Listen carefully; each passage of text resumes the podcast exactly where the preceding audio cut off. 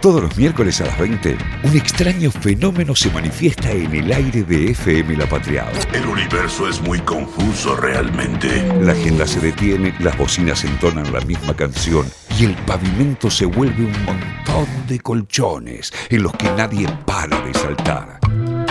Un confuso episodio. El escape perfecto de una realidad defectuosa. Independent life.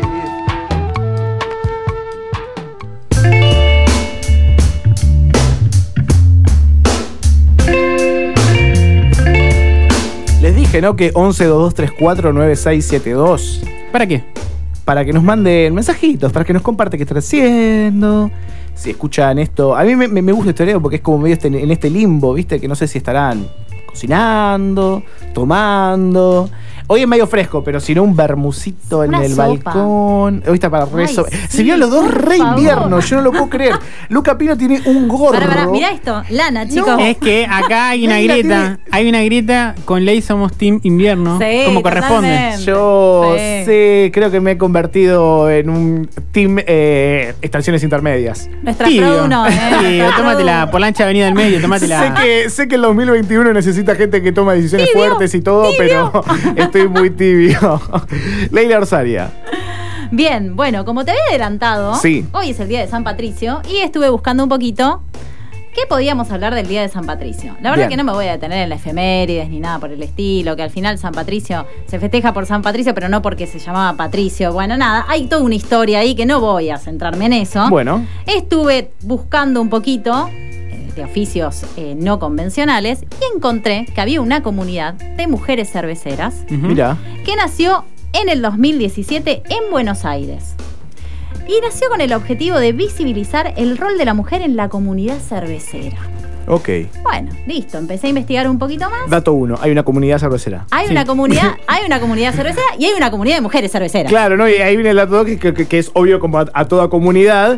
Las mujeres no tienen espacio, entonces tienen, tienen que hacer, Totalmente. tienen que Ahí hacer una comunidad, dentro de la comunidad para intentar poder reclamar con los igualdad de derechos. Ahí está el tema. Bueno, la cuestión es que se fue extendiendo, se fue haciendo cada vez más grande. Esto nació en Buenos Aires, se fue extendiendo. ¿Saben en cuántos países hoy existe la comunidad de mujeres cerveceras?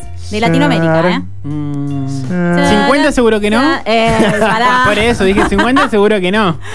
Pará un poquito. Menos que 50 arriba. No, en 10 países. En 10 países Bien. iba a tirar Sí, 10, pero me parecía muy sí, redondo. en 10 países, en Chile, Bolivia. Colombia, Brasil, Venezuela, República Dominicana, Uruguay, Mirá. Panamá, bueno, un montón de países se fue extendiendo esta comunidad.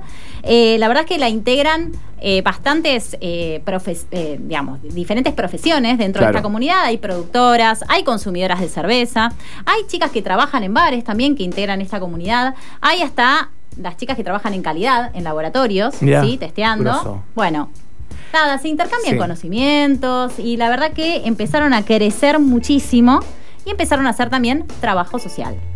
Ahí va. Sí, sí, sí, sí. Pintó. Esto es lo que más me gustó a mí, ¿sí? Es un grupo bastante diverso, intercambia un montón de conocimiento, como les había dicho, y lanzaron una campaña en, en marzo, en bares, ¿sí? Que se llama Frena. Si quieren, escuchamos a una de sus fundadoras. Dale, escuchamos. Como parte de las actividades que estamos lanzando en marzo, sacamos una campaña gráfica y también en redes sociales, en bares y cervecerías, que se llama Frena. Esta campaña es en contra de la violencia sexista en bares y lo que busca más allá de los mensajes de mujer a mujer, por decirlo de alguna manera, como que saliste para, para pasarla bien y no para estar alerta o que tu ropa no es el problema, o que las mujeres en los bares que están trabajando están trabajando y no tienen por qué estar escuchando tu, tu comentario desubicado. También hay mensajes en esta campaña que son de varones interpelando a varones, que nos parece que es por ahí el camino y que es súper importante para frenar con esta complicidad, con este silencio que existe muchas veces cuando alguien en el grupo de amigos se desubica y no decimos nada para que, no sé, para no quedar mal. Además, me imagino que el ambiente eh, cervecero, ¿no? Un ambiente nocturno. Sí. Propensísimo a cualquier tipo de violencia de género, ¿no? Sí, sí, claramente. Bueno, ella era Daniela, una de las integrantes de la comunidad, y me contaba también un poco que vienen luchando contra los estereotipos. No sé, me, me daba ejemplos. Por ejemplo, no hay cervezas de minita, esta cuestión de la cerveza más suave, más dulce. Bueno, están luchando contra un montón de cuestiones también y fuertemente contra la violencia de género. Y bueno, me empezó a tirar un montón de actividades que estaba haciendo la comunidad. Eh, nada, empezaron a hacer como degustaciones, empezaron a hablar sobre maridaje de cerveza, ¿sí? Bien. Y hay una actividad que me llamó mucho la atención. Son actividades virtuales, pero me llamó bastante la atención, que va a empezar ahora, que es yoga con cerveza.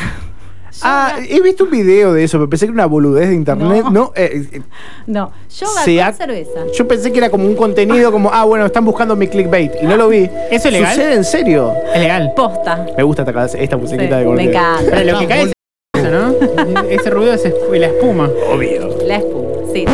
Medio raro. igual. Bueno, yoga con cerveza. Que lo que me explicaba Daniela es que para acceder, ¿sí?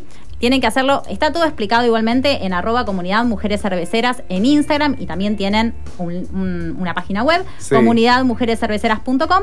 Está todo explicado ahí y para acceder a estas actividades lo tienen que hacer donando equivalentes a productos de higiene menstrual, ¿sí? Que ellos lo van a donar a su vez a ONGs y un montón de organizaciones con las que están trabajando, con las que están articulando. Eh, la verdad es que están haciendo un trabajo muy, muy, muy, muy grosso, muy zarpado. Eh, están cocinando una única receta a los 10 países Mirá. y la idea, la idea acá en Argentina es cocinar 2.000 litros de cerveza, chicos. Upa. Un montón. Con esos 2.000 litros de cerveza. ¿Cómo, van a- cómo? Sí, sí, 2.000 litros de cerveza, así nomás. Se van a, se van a cocinar en diferentes puntos del país. Y les tiro un datito: en Rosario ya agotaron toda la venta de esa cerveza. No sé por qué no me extraña. En Rosario ya está agotada. Se llama Unidas por la Cerveza, la marca, entre comillas, de esta cerveza hecha por ella. Eh, y la realidad es que eh, me estaba contando también que para el Día de San Patricio había como ahí una pica que se había armado entre las chicas, Sí. obviamente de buena onda, y parece que llegó la grieta en la comunidad de mujeres cerveceras. ¿Por qué? Porque hay algunas que sí quieren tomar cerveza verde, dando alusión al Día de San Patricio, y hay otras que no. Necesitamos gritar en todos lados igual, Sí, ¿no? sí, sí. Eh, que- Hay una grieta instalada. Si quieren, la escuchamos para que nos cuente a ver de qué se trata. Estamos totalmente divididas en esto y es cerveza verde o no cerveza verde. Por el lado de, de las que dicen todo verde menos la cerveza, en 14 bis que queda en caseros van a hacer un evento en el que toda la decoración va a ser verde, va a haber cotillón, gorritos, de todo, pero la cerveza no, la cerveza no se mancha. Y después en, en Entre Ríos, en Victoria, la cervecería Trek Boer hizo una Mint Ale, o sea que es una cerveza eh, con toques de menta. Y sí la tiñeron de verde. Y en Cerveceros del Litoral, en el Chaco, van a hacer todo un festival de San Patricio, donde también va a haber cerveza verde, en este caso una dorada pampeana.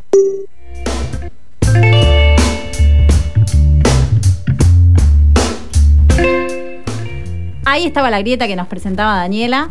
Ya Si sabemos. usábamos a- eh, Sí, ahí ya, va. ya sabemos en dónde podemos conseguir la cerveza verde ahí en caseros. Eh, después están Entre Ríos. Bueno, hay, un poquito ahí de pica, pero la verdad que me encantó hablar con ella. Me quedó la duda de si. mm, Para el yoga con cerveza, ¿no?